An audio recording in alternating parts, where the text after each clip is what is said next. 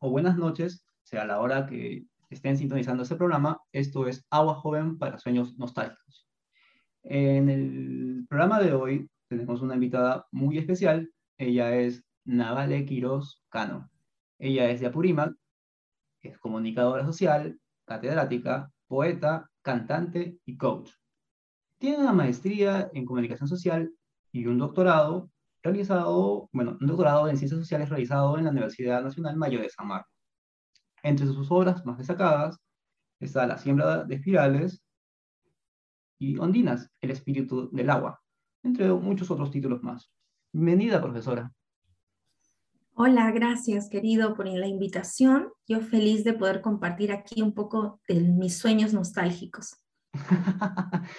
bueno, esta conversación me hace recordar el primer, la primera impresión que tuve usted en el, primer día de clases, en la cual este, empezó pues, a hablar de un tema muy interesante, ¿no? sobre las palabras quechuas que se utilizan en el español peruano, ¿no? en el hablar peruano y mencioné una palabra pues muy significativa, ¿no? Eh, por muchos iqueños, ¿no? La palabra pisco, ¿no? Que en su significado era pues ave o avecilla, ¿no?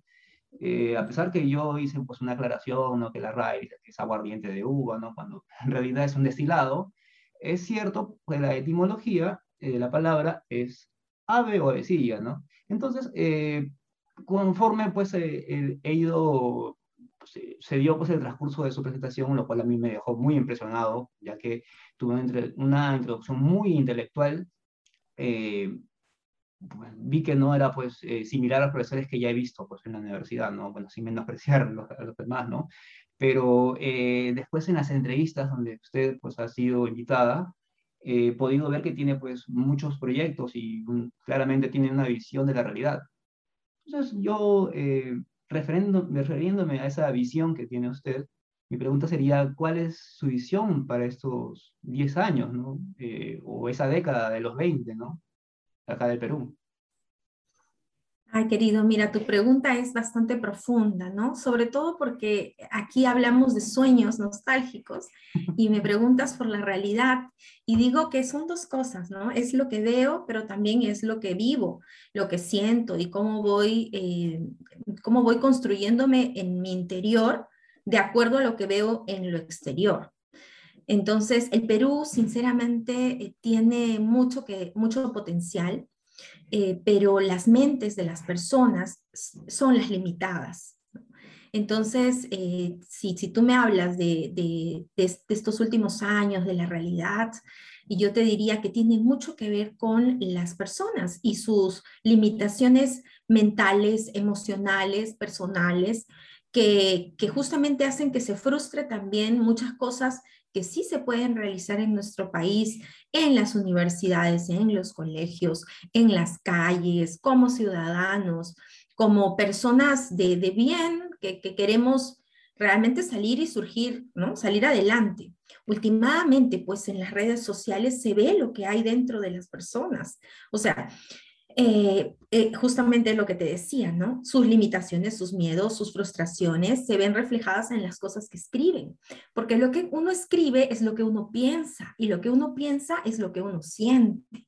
Entonces, si tú lees eh, una que otro comentario, tantos que han pululado en esta época, podemos ver qué es lo que piensa la gente y qué es lo que siente, que justamente es lo que no permite que podamos concluir tantas cosas que podemos hacer justamente por la potencialidad de nuestro país. No, sí, efectivamente, ¿no? Eh, tiene que ver bastante con eh, desde el punto de vista pues, de cada uno, ¿no? Cómo, ve pues, la realidad. Y, bueno, pues otra pregunta sería, pues, este, ¿cree que sea necesario pues, para la sociedad actual ¿no? de Perú eh, que tenga una postura política? La política es importante, sí. Tú sabes que lo que sostiene toda, toda sociedad, toda nación es eh, el Estado y, la religión, o sea, que es lo que, lo que sustenta, ¿no? El Estado con la, constitución política, las normas, las leyes y todo el, sistema político, y el otro, bueno, la moral, la ética, ya sea por distintas religiones o formas de, de sentir el bien, lo correcto, ¿no? La, la ética, la moral. Entonces son esos dos pilares que de alguna manera se manifiestan, puede ser a través de la Biblia el otro, a través de la Constitución el otro, pero de acuerdo a ello es que nos movemos, si no habría anomía, una falta de leyes, ¿no? una falta de normas que no permitiría al ser humano eh, ser una persona que viva en sociedad, porque es que ese es el chiste, porque uno no hace lo que uno quiere, uno hace lo que uno debe. Entonces, eh, es importante la política y tener un, gobierno y un Estado. Ahora, si tú me dices el sistema político, ahí ya cambia la cosa, ¿no? Cambia un poco la cosa, pero bueno, creo que estamos aprendiendo porque es así. Europa, eh, Europa que nos lleva 20 mm, años, eh, está, está pues ya pasando muchas cosas y imagino que ya estaremos aprendiendo y de repente dejemos el lado de la democracia para pasar de repente a otras, eh, otras formas de democracia, ¿no? Claro, claro, sí, por supuesto. Es más, eh, aquí se aplicaría pues el, el, tema pues no de prueba y error, ¿no?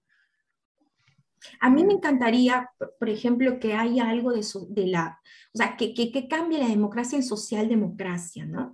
Que, que sea, que sea e, esta, esta mixtura y esa fusión que se está haciendo, por ejemplo, en Uruguay, que se hacen en otros países que también son latinos y que y yo creo que nos merecemos algo así, ¿no? No tampoco tan abrupto el cambio, pero sí eh, yo creo que, buscar la, el desarrollo también social, ¿no? A, través de, los pueblos más que solamente de las empresas y las industrias, ¿no?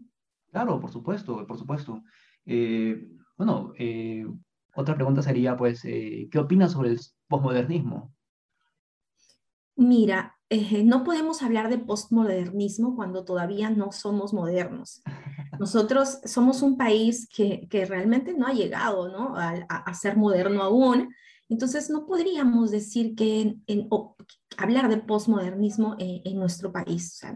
no se puede. Vamos a esperar, ¿no?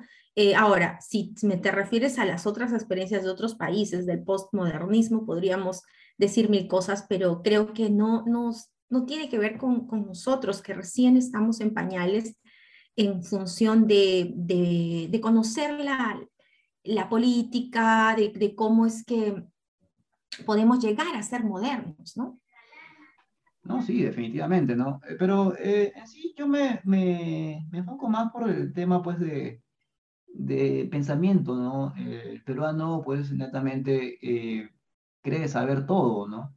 Y sin ni siquiera, pues, haber investigado, pues, lo mínimo, ¿no? Entonces, siempre cometen ese tema, ese error, ¿no? De tener una opinión basada en un supuesto, ¿no? En un chisme, en un una mentira, ¿no? Una falacia.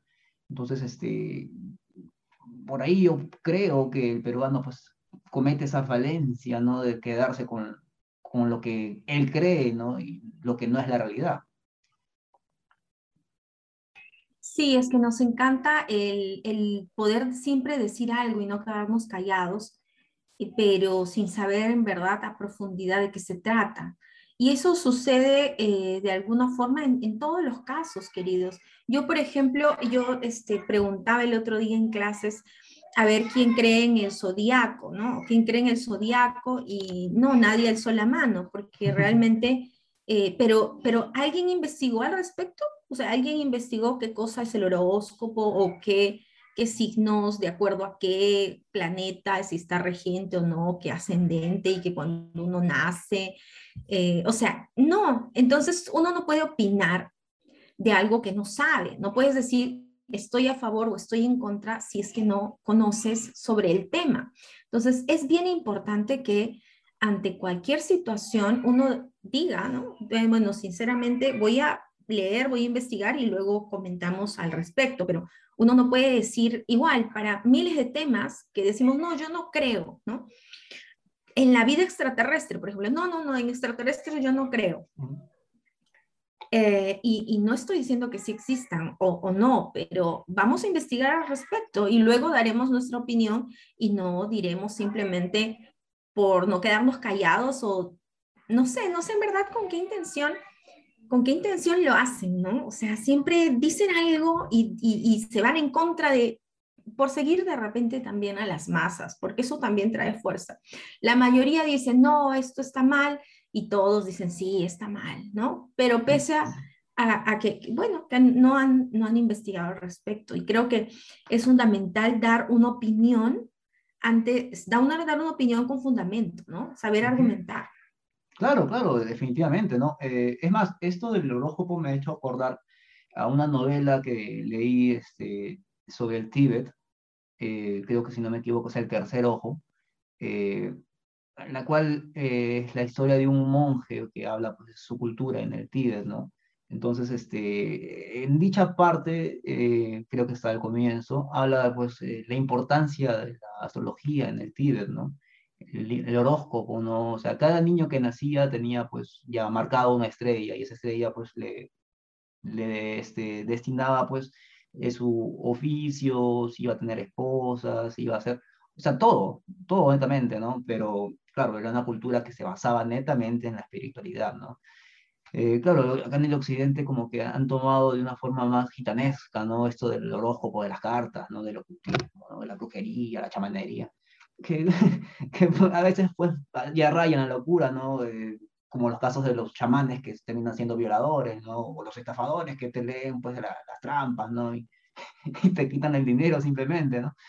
Eh, bueno, eh, vamos a la primera parte musical, primer bloque musical. Eh, no, no, se pierdan que la entrevista va a quedar más extendida.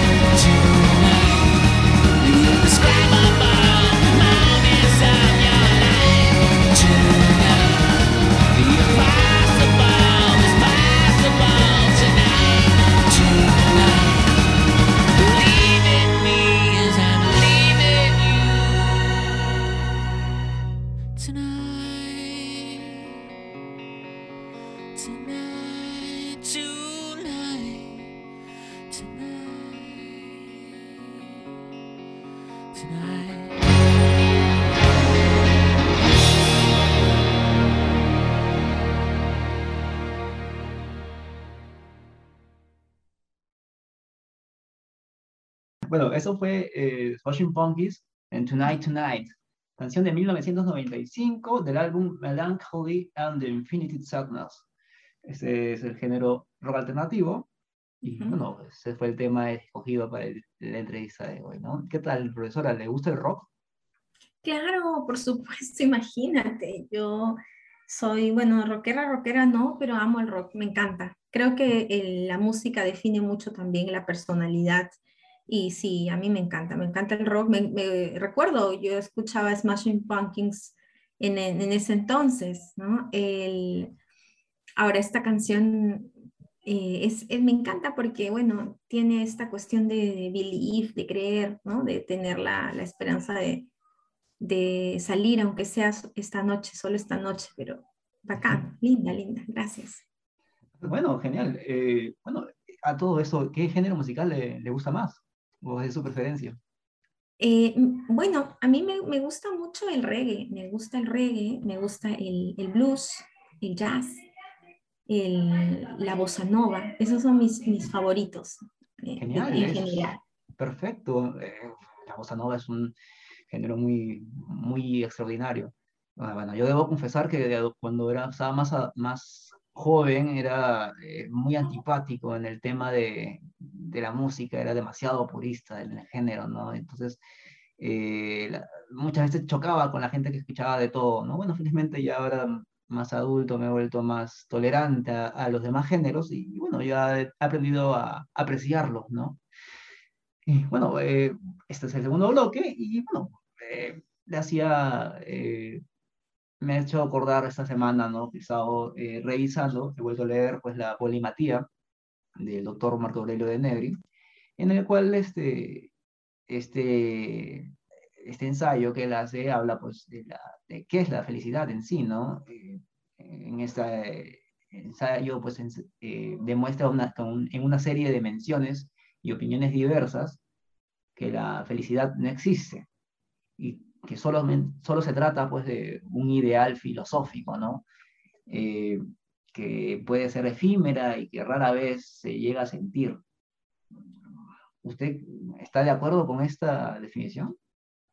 Completamente en desacuerdo, querido. Con razón, eh, Marco Aurelio nunca sonreía y a veces se reía sarcásticamente, pero no sonreía. Eh, creo que yo, por ejemplo, considero que la felicidad es eh, disfrutar el presente a través de todos tus sentidos. Cuando nosotros encontramos el eterno presente, que es, estar aquí, ahora, en este momento, ¿no? El solo hecho de sentir la silla, mirarte, escuchar mi voz hablando en el momento que lo, está, lo estoy haciendo, y sentir la silla y sentir el piso y mirarte y escuchar mi voz a la vez, ese es el momento de eternidad y de felicidad, porque la felicidad no es morirse de la risa o montarse en una montaña rusa y ser feliz gritando, dando de alaridos, no, eso no, no es la felicidad. La felicidad tiene que ver con dos cosas, que es la gratitud, ser agradecido y tener paz. Cuando uno está en paz y está agradecido, está feliz.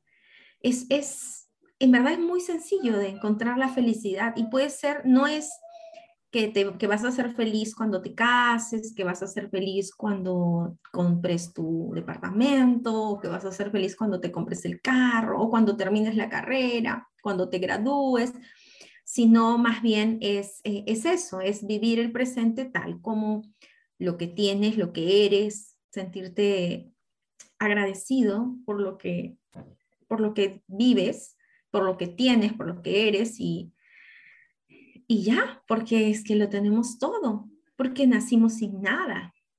O sea, nacimos sin absolutamente nada.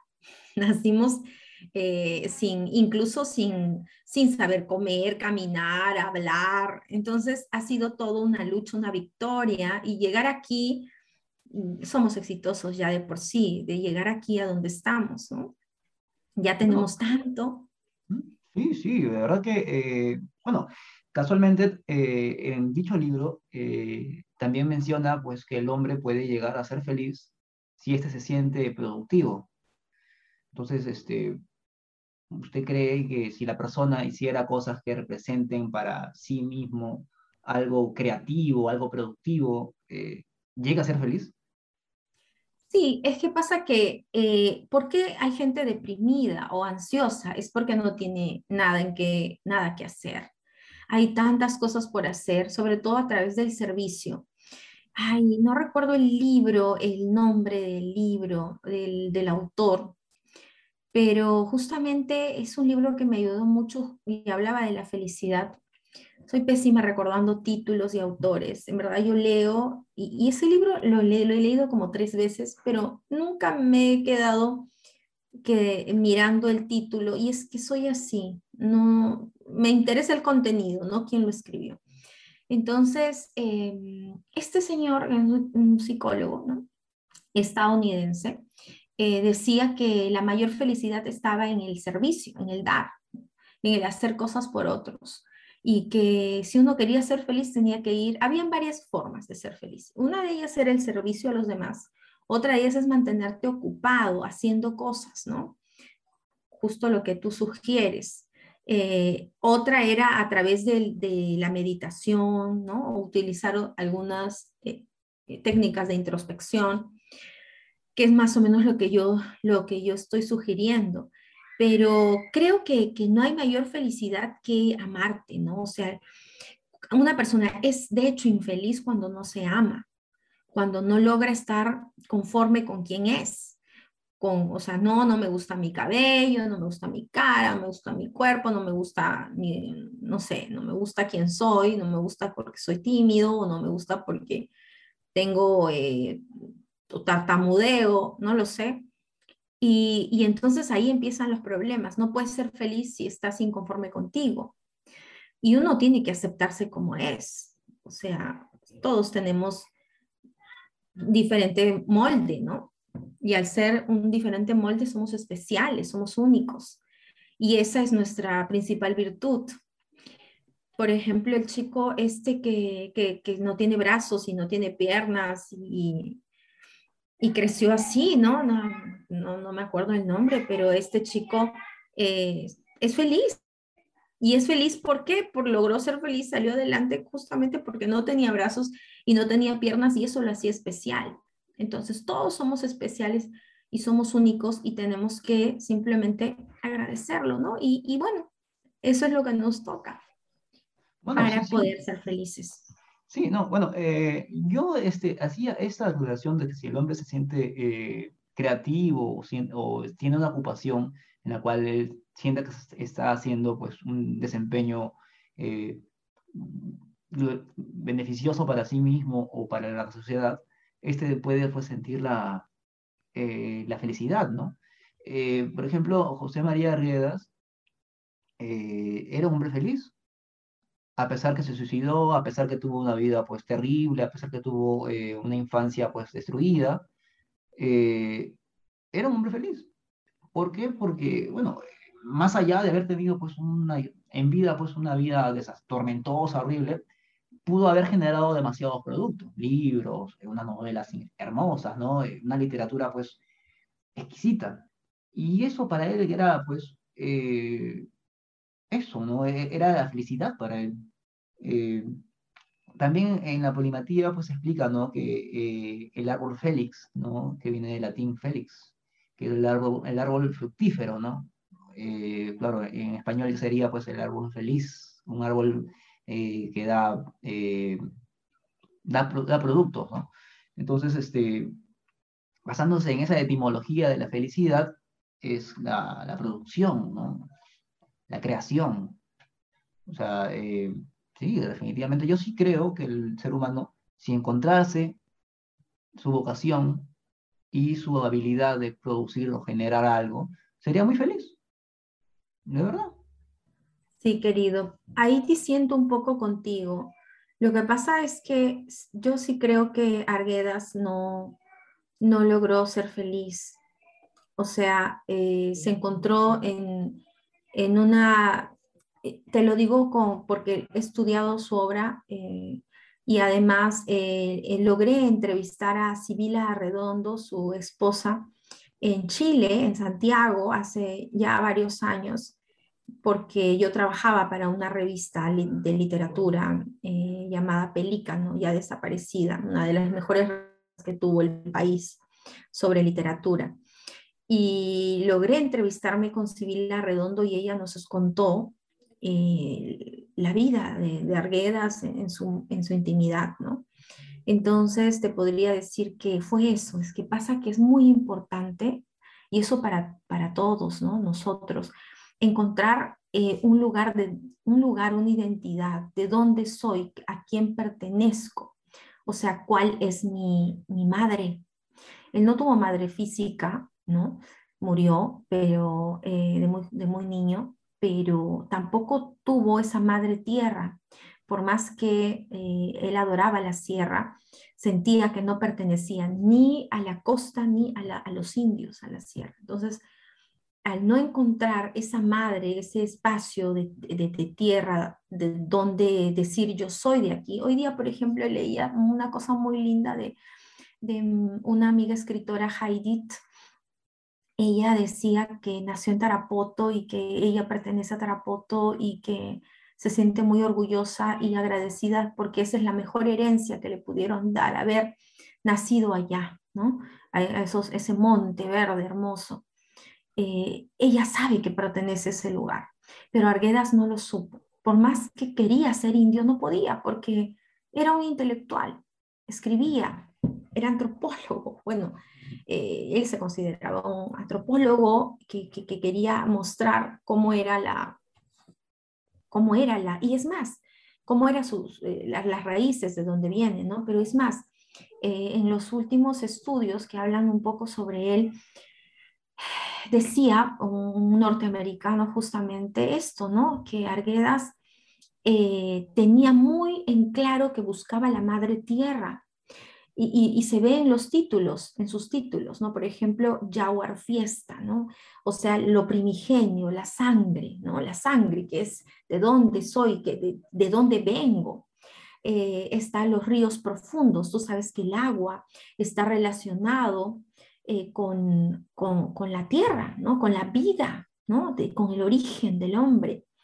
Eh, y, y, bueno, y solamente el zorro de arriba y el zorro de abajo, que no tiene que ver porque ese título no lo puso él, sino fue post, post mortus, ¿no? Entonces, ¿qué podríamos decir? Que, eh, y así, agua, ¿no? Tiene el otro, el otro libro ese bien cortito sobre justamente también títulos que tienen que ver con buscar el origen, el, eh, de dónde viene la, naturaleza, eh, pero él no logró encontrar esa dicha y esa felicidad y por eso intentó suicidarse varias veces hasta que lo consiguió. Miren qué, qué importante es tener una raíz donde te sujetas, ¿no? Una identidad personal.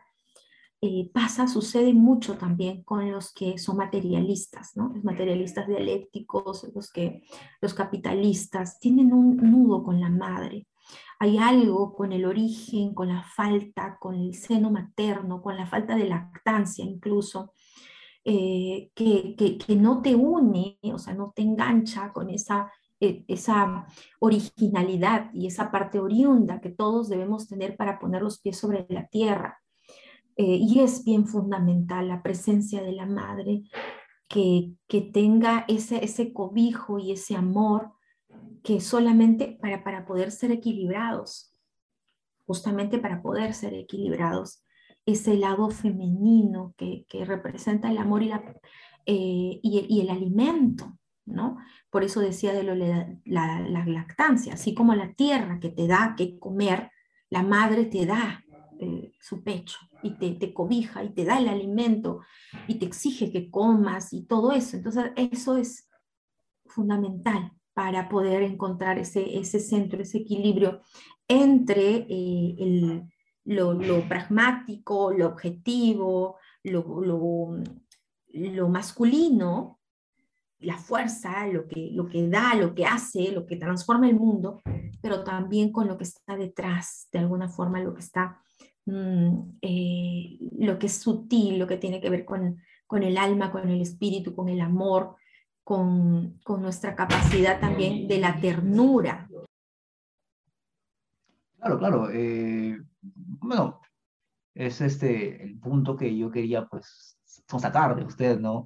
Eh, yo creo que eh, a mí me, claro, no, no pienso igual definitivamente, ¿no? Yo sí creo firmemente que, el ser humano pues llega a tener la, la felicidad y así como la tiene, también la, la pierde. Así de sencillo, ¿no? Entonces, no es algo con la que se pueda vivir eternamente, ¿no? Nadie puede vivir feliz toda la vida, ¿no? Eh, yo creo que ni los propios millonarios pueden tener esa, ese lujo de ser felices por siempre, ¿no? Es más, creo que los felices por siempre están solamente en los cuentos infantiles. Eh, no, no he conocido eh, persona alguna que haya dicho, pues yo he sido feliz. Siempre, ¿no? Siempre, siempre no, no, no, no, no he escuchado. Sí, es imposible. Mm. Es imposible porque los seres humanos somos muy emocionales y al ser emocionales nos traslada la emoción por donde, por donde va la cosa, ¿no? Depende mucho de nuestro, de nuestro día a día y, y, por ahí nos dejamos llevar. Pero eh, yo sí he conocido a personas que han estado en paz, en tranquilidad.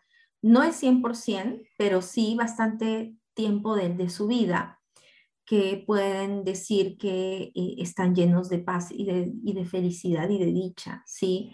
Sí existen, querido, de repente de, todo el mundo, eh, habrán pues de repente unas, no sé, de todo el mundo, unas mil personas que, que, que lleguen a esto, pero sí las hay.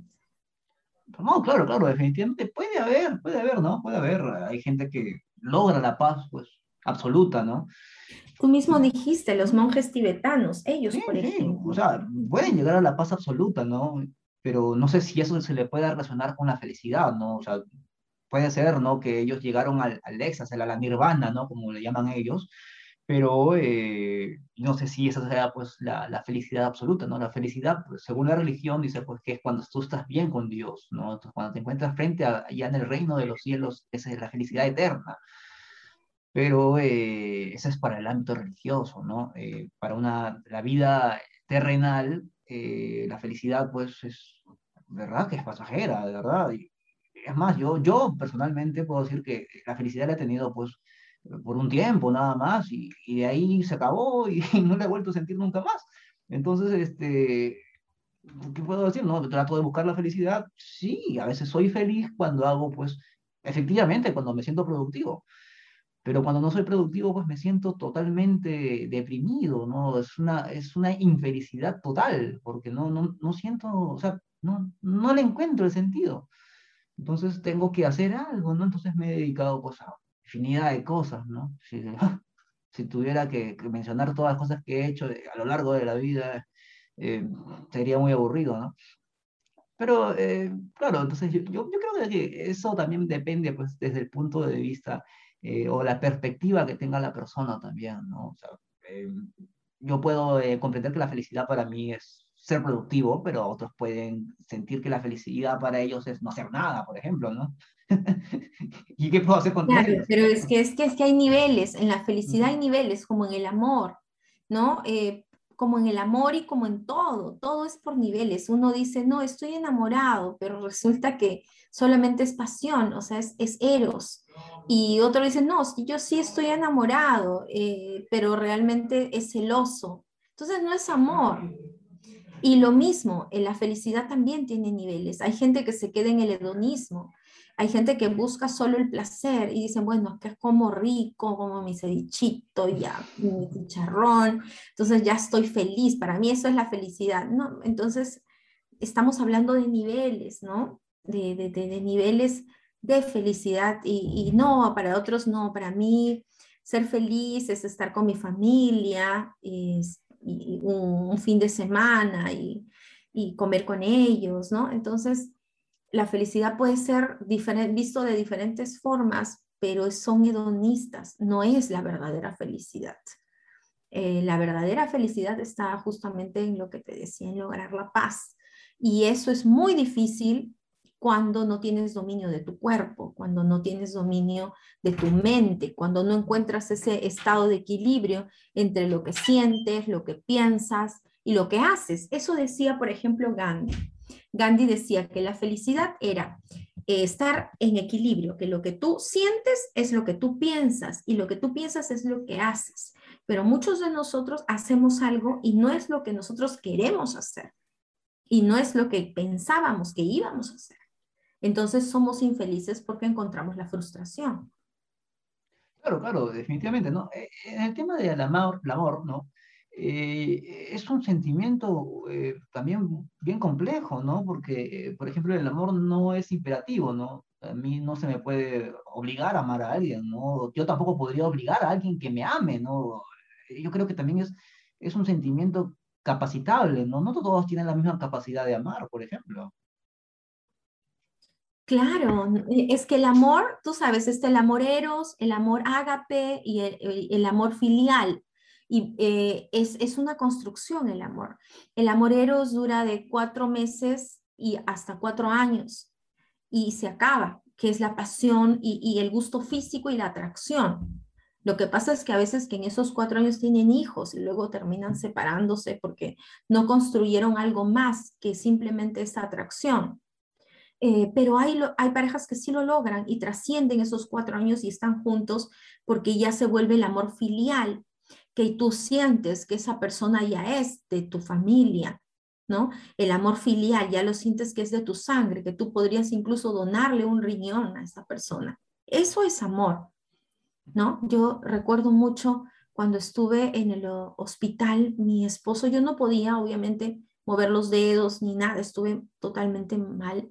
Y él todos los días me lavaba los dientes, me peinaba, me daba de comer, me, aseaba, me bañaba, me cargaba. Eh, eso es amor.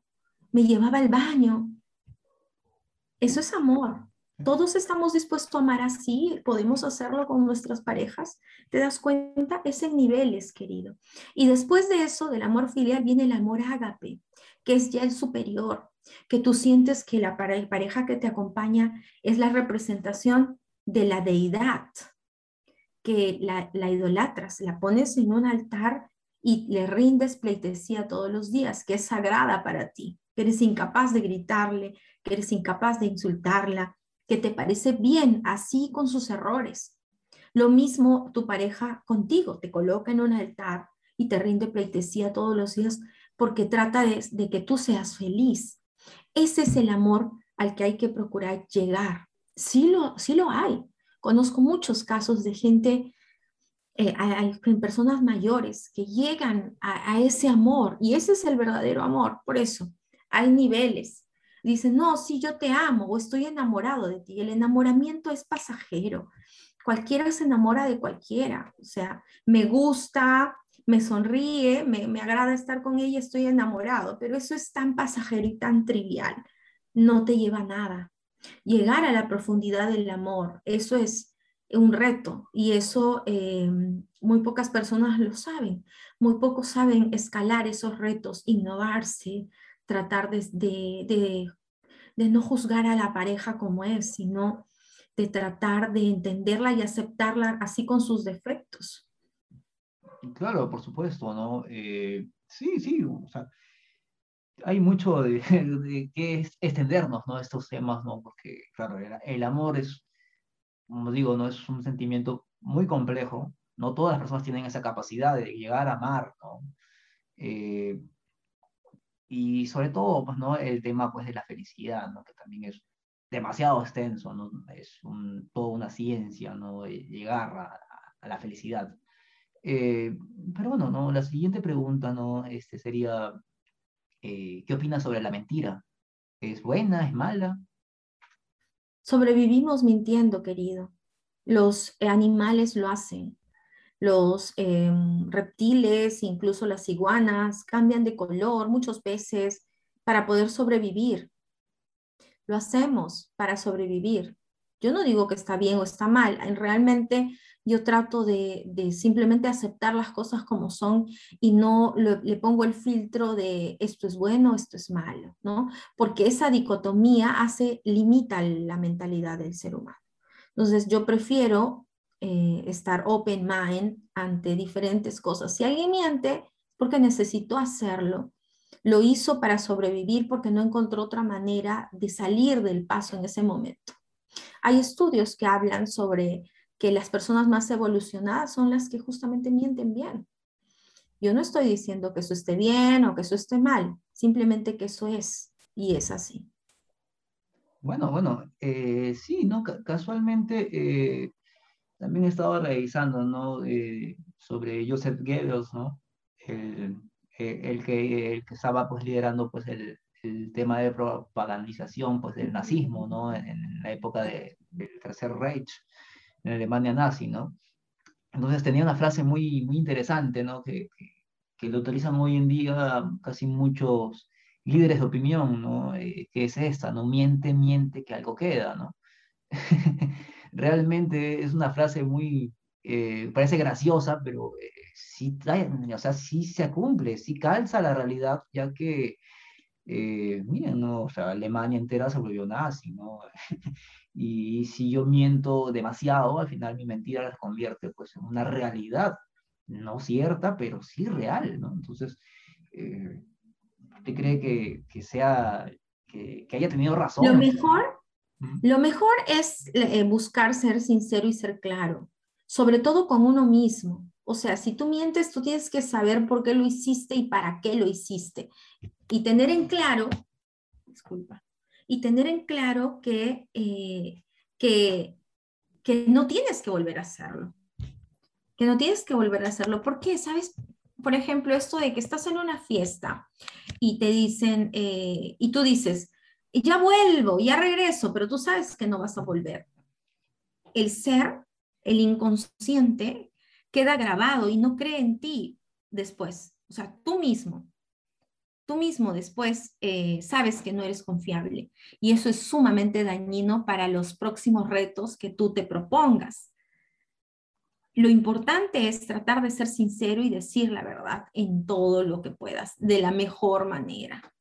¿no? De repente decirlo gradualmente, de repente buscar eh, tener una, mm, tener mm, tácticas, estrategias, hay varias formas de, de decir la verdad sin que duela.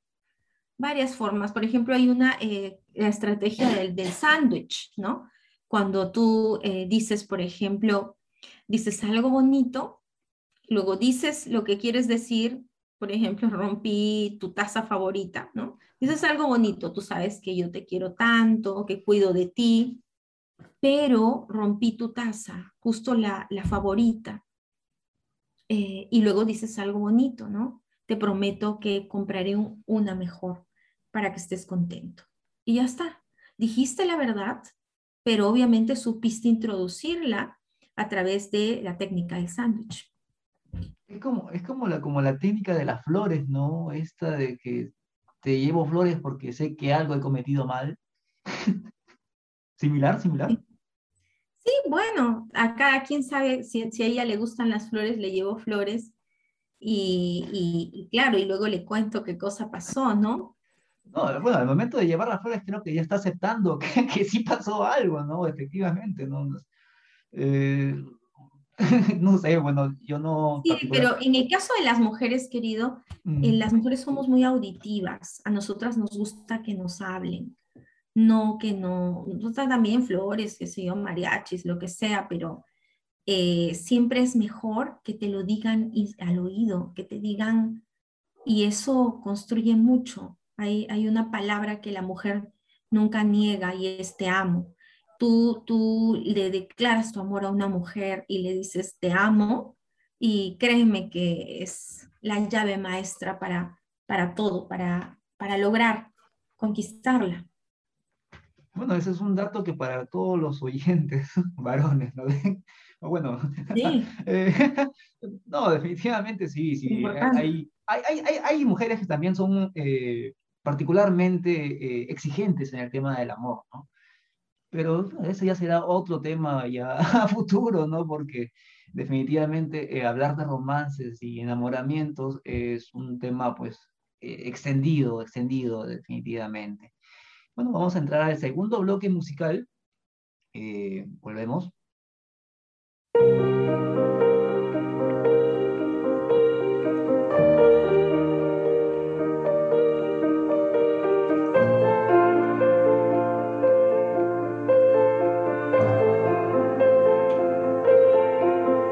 when it's lovely. I believe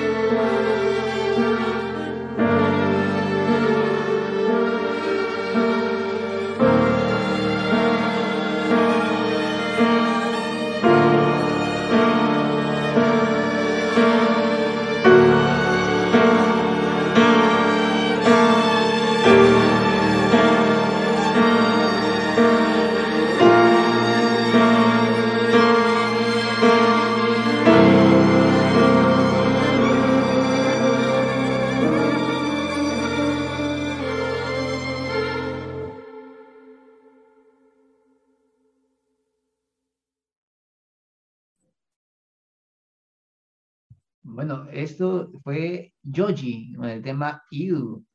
Esa canción es del año 2020 del álbum Nectar. Este es el género Rhythm and Blues. Bueno, este es el último bloque. Eh, ¿Cómo la está pasando, profesora? Ah, muy bien, súper bien, querido. Este, este R&B que escuché me encantó. Eh, bueno, eh, ya es- con este bloque vamos a terminar, pero sin antes hacer unas preguntas pues, ya rápidas, ¿no? Eh, algo más personal para usted, ¿no? ¿Cómo así este, descubrió que quería hacer poesía? Eh, bueno, creo que de alguna forma eso se nace, ¿no? Yo pienso que si mi abuelo escribía, mi papá escribe, eh, mi abuelo eh, escribió también, entonces yo creo que, que me tocó, ¿no? Me tocó heredar. Es una manera de ver el mundo, más que de escribir, es una manera de mirar el mundo de, de otra forma, ¿no? Eh, un poco más de, preguntarse un poco más, de profundizar un poco más, de sentir cada cosa.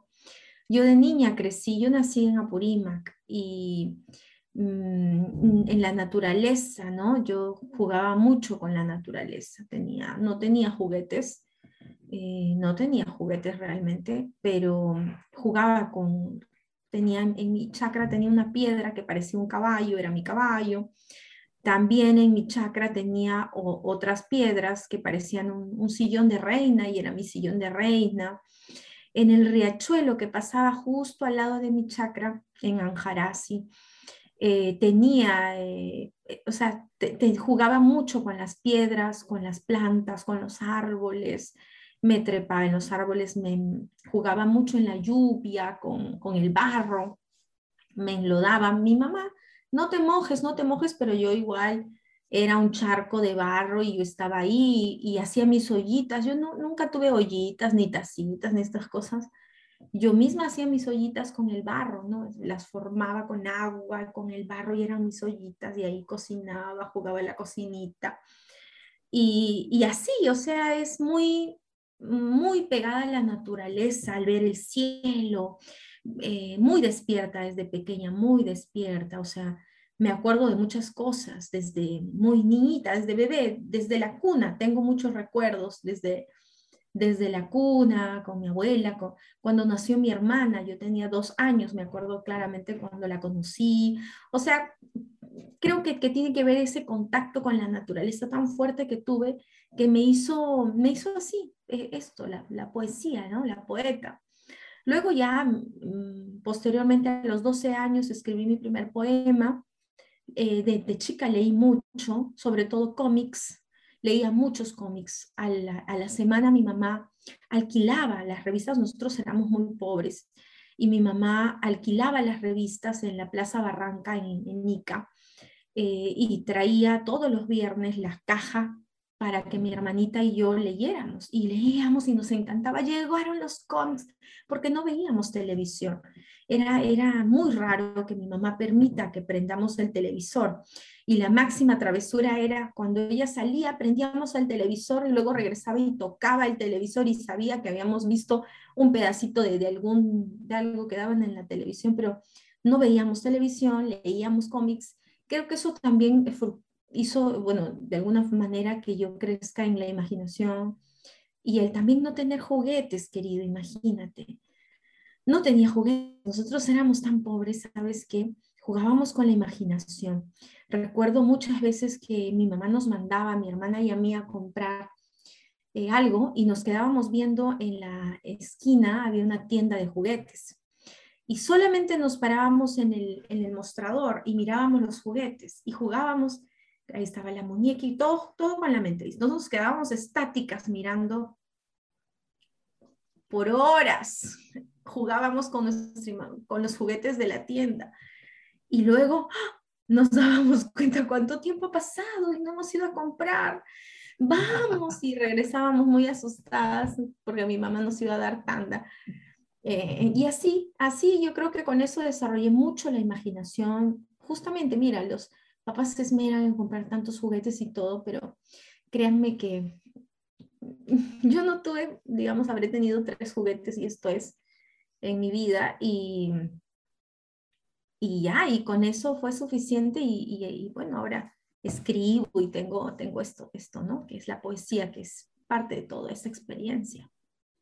Mire, qué interesante, ¿no? Eh, actualmente los padres, bueno, ¿no? Eh, inmaduros de sí, ¿no? Eh, le dan el tablet al, pequeño, ¿no? Desde chiquitos los están enseñando ya a manipular el, táctil, a entrar a plataformas como YouTube, ¿no?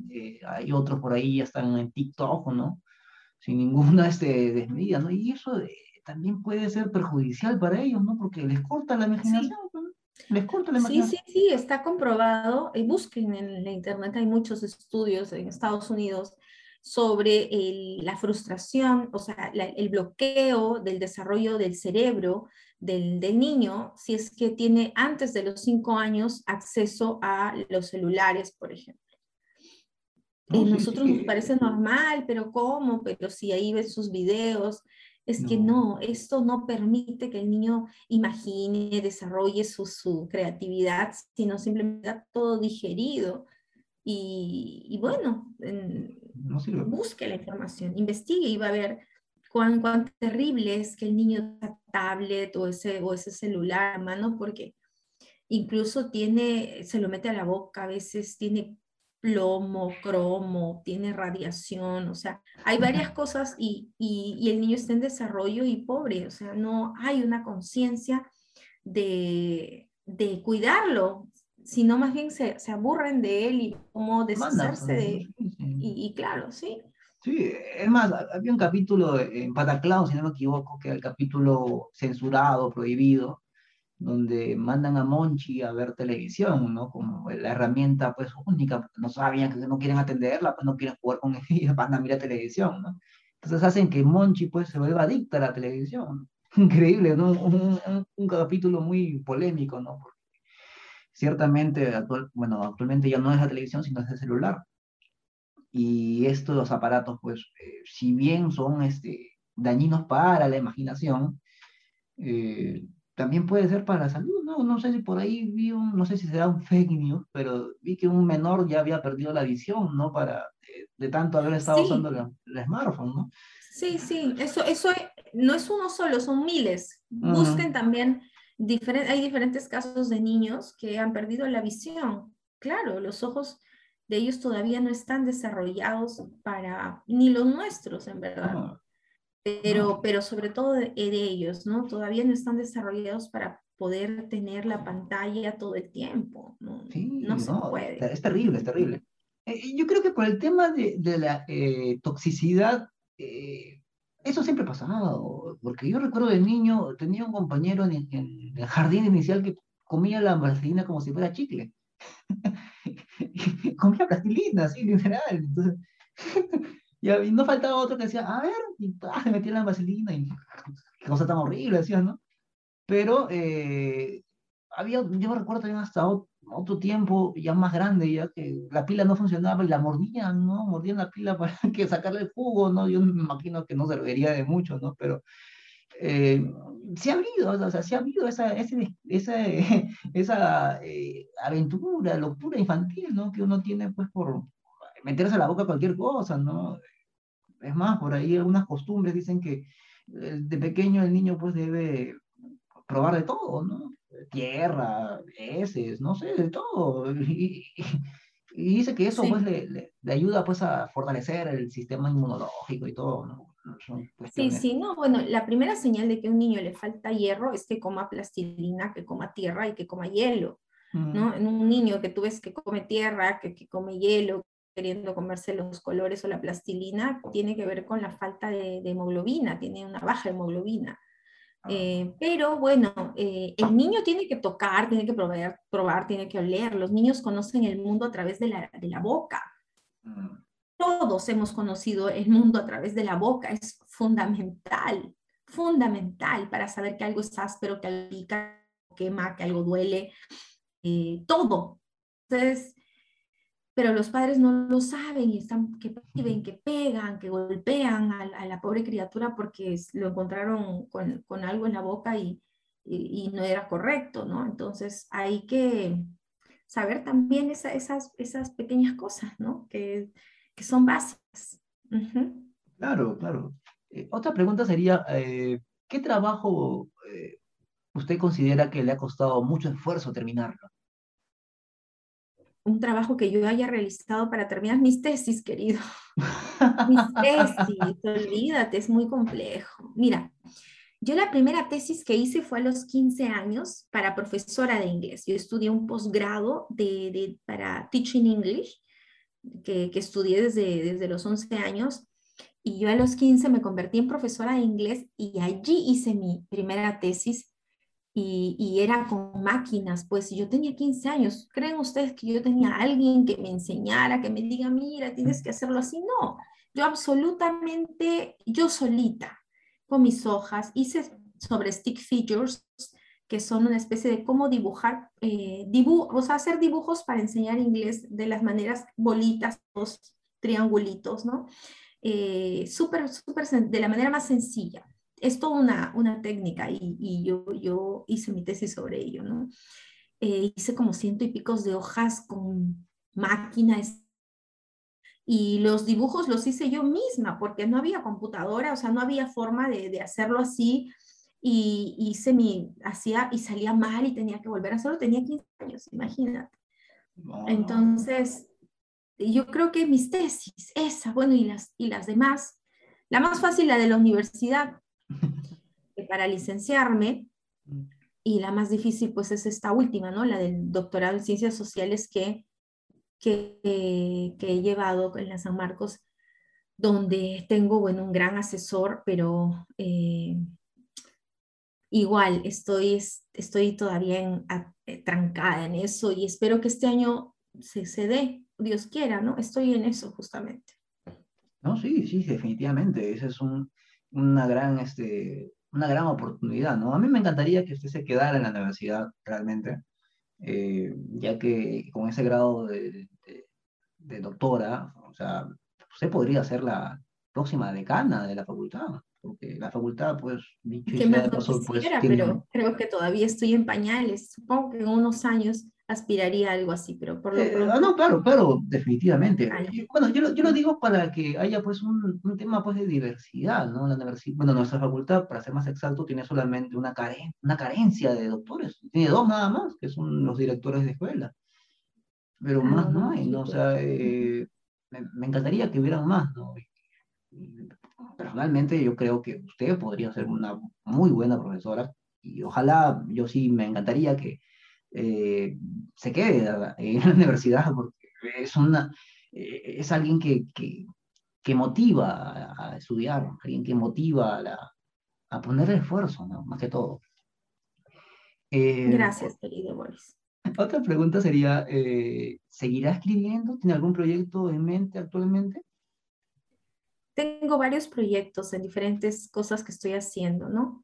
Eh, este 21, este sábado 21, voy a aprovechar para dar, mi cherry. Eh, voy a hacer un taller de neurociencias. Yo, estudié una diplomatura en neurodidáctica educativa eh, sobre neurociencias en, Chile, en Andrés Bello, en la Universidad Andrés Bello y, va bien. Entonces yo voy a dictar un taller este día sábado a las 11 de la mañana, está 60 soles, solo ese día.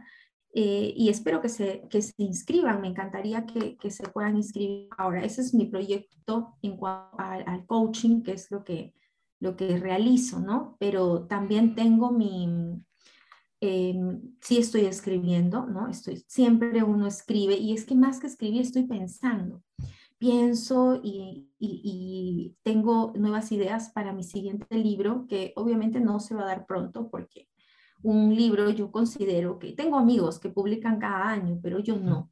Yo tengo que primero repensarlo y verlo. Por el momento estoy escribiendo y eso es importante. Eh, y bueno, em, mi proyecto principal es de alguna forma, eh, bueno, salir adelante. Ahora he emprendido en mi, eh, enseñar en la única, ¿no? En, la universidad y, y, yo ya tengo experiencia enseñando en otras universidades, pero eh, quiero dar todo porque recién estoy en una universidad nacional, ¿no? Y eso para mí es importante. Quiero dar el teléfono para las personas que están interesadas en mi taller. Es el 971 632 304. 971-632-304 para quien desee saber un poco más de cómo funciona su mente, su cerebro y cómo hacer para poder eh, tener estrategias de controlarlo. De, hay muchas formas y yo, yo, las voy a enseñar ese día. Genial, genial. No, eso, esas temas son demasiado importantes. Sobre todo en estos días, ¿no? La pandemia ha caído a todos como un balde de agua helado, ¿no? y estando en pleno invierno. Entonces, es terrible, es terrible. A todo el mundo lo, lo, ha conmovido, lo ha trastornado también, ¿no? Hay mucha gente que ha perdido la, la, el juicio con esto del, del COVID, ¿no? Se ha, atemorizado a tal punto de ya de, de generar ya no, no una estabilidad, ¿no? sino una desestabilidad, ¿no? tanto en la familia, en las relaciones, en el entorno familiar, este, personal, el trabajo, ¿no? Eh, es, es bueno eh, estos temas, definitivamente, y sí, yo también invitaría Sí. a la gente, ¿no? que participe, ¿no? de dicho taller. Gracias, Boris. Ojalá que así sea. Bueno, yo, este, como siempre, yo de verdad deseo realmente que, eh, que mis compañeras y compañeros, ¿no? Más que todo, eh, eh, tomen el ejemplo de usted, porque no sencillamente es terminar la universidad y, bueno, pues salir a la cancha a trabajar, ¿no? Sino también es bueno dejar un legado, ¿no? Dejar un, trabajo, dejar un- una investigación, dedicarse, pues, algo que realmente le, le nazca, les plazca, ¿no? La, la verdadera vocación, como le dicen, ¿no? Eh, Sí. eh, realmente es algo que, que yo espero de esta nueva generación que, que, que pronto pues saldrá ya a la luz, ¿no? Como personas ciudadanas de, de este nuevo Perú.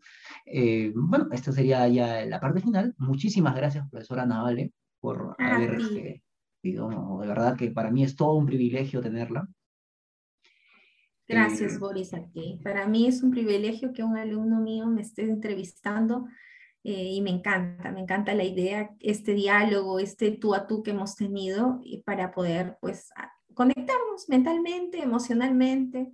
Ha sido una, una excelente oportunidad. Gracias por esto. no, de todas maneras, un abrazo fuerte. Eh, También para ti. Gracias y saludos a todos los que están viendo. con la esperanza de a, a ver que hayan llegado hasta este punto, me despido hasta la próxima edición. No se olviden de seguirnos a nuestras redes sociales, en Facebook como agua.nostálgicos01 y en Instagram como arroba agua.jps.nostálgico. Estaremos en las plataformas de Spotify y YouTube.